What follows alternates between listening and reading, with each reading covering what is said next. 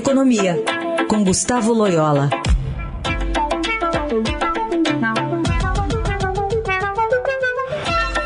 Oi, Loyola, bom dia. Bom dia. Bom, hoje a gente se trata de um assunto em destaque aqui em todos os jornais, que foi o caso Americanas, até alvo de CPI. Cinco meses depois de vir à tona um dos maiores escândalos corporativos da história do Brasil, quando Americanas divulgou em fato relevante inconsistências contábeis, né, incontáveis na ordem de 20 bilhões em seus balanços, a varejista, enfim, assumiu que houve uma fraude. Um relatório elaborado por assessores jurídicos que acompanham a Americanas desde que ela entrou nessa recuperação judicial em 19 de janeiro apontam que demonstrações financeiras da varejista vinham sendo fraudadas pela diretoria anterior da empresa. O documento foi apresentado na segunda ao Conselho de Administração da companhia que emitiu ontem um fato relevante. E aí, esse relatório foi baseado em documentos do Comitê de Investigação Independente, criado ali no final de janeiro. Em suma, a Americanas afirmou que a fraude ocorria na suposta contratação de bônus junto à indústria, que é uma prática comum ali no varejo, quando fabricantes dão desconto ali para grandes encomendas, e que o relatório apontou como contratos de verba de propaganda cooperada e instrumentos similares.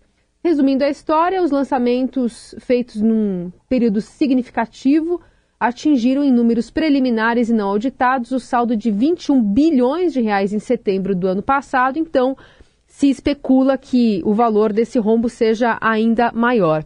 E a gente teve também ontem, eh, na CPI, né, que trata desse assunto, uma revelação do CEO da Americanas, Leonardo Coelho, aos integrantes que, inclusive, agora vão chamar os auditores da PwC e da KPMG que, e também representantes de bancos que financiavam a varejista para depor.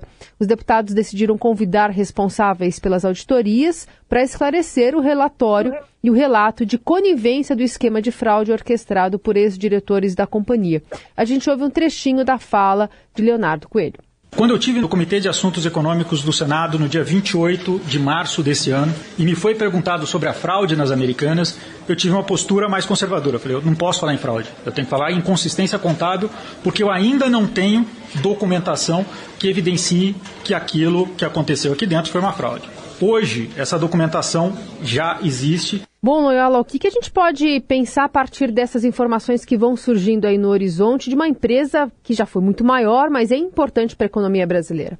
Bom, é, é, é um caso de fraude, obviamente, mesmo antes da divulgação aí do, do, dos resultados da, é, dessa, desse, dessa investigação, isso já estava mais ou menos é, claro, né? É, o, o, as fraudes é, corporativas né, existem desde que existe empresa, né? Isso, tem, a história está cheia de episódios de fraudes e de fraudes muito bem elaboradas, né?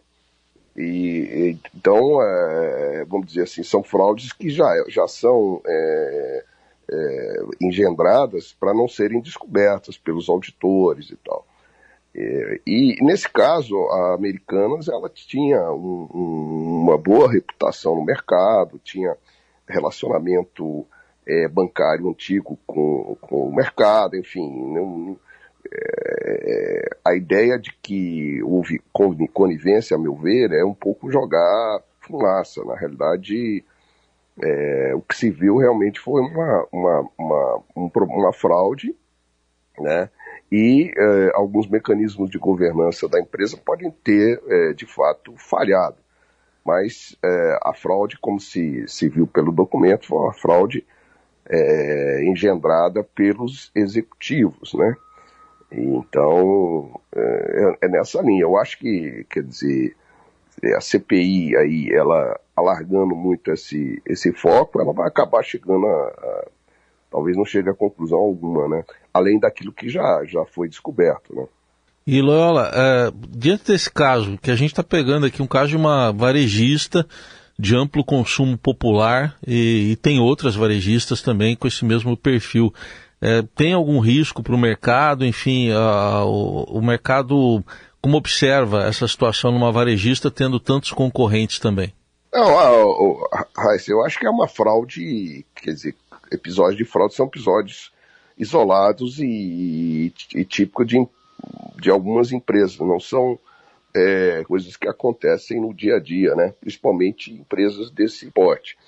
É, é óbvio que com a, a, divulgação das, primeiro das inconsistências contábeis, etc., é, o mercado ficou um pouco mais é, arredio aí a, a, em relação aos varejistas. É, é um processo, aliás, que já vinha ocorrendo pela própria, é, as próprias, é, vamos dizer assim, pela própria conjuntura econômica, né, que exige um maior cuidado em relação a crédito. É, mas eu não acho que isso vai, vai é, repercutir sobre outras varejistas. E aí tem que ver realmente qual, como se resolve a situação da, das americanas. Ou seja, eu sei que pela imprensa de que existe uma negociação em andamento, que é, a, a disposição dos acionistas de colocarem algum dinheiro é, e também disposição dos credores de é, renegociarem a dívida, o que pode, de fato, ajudar a empresa a sobreviver, né? Mas é, essa é uma questão ainda a ser vista nos próximos meses, né? Muito bem. Loyola, obrigada por hoje. Até quarta. Até quarta.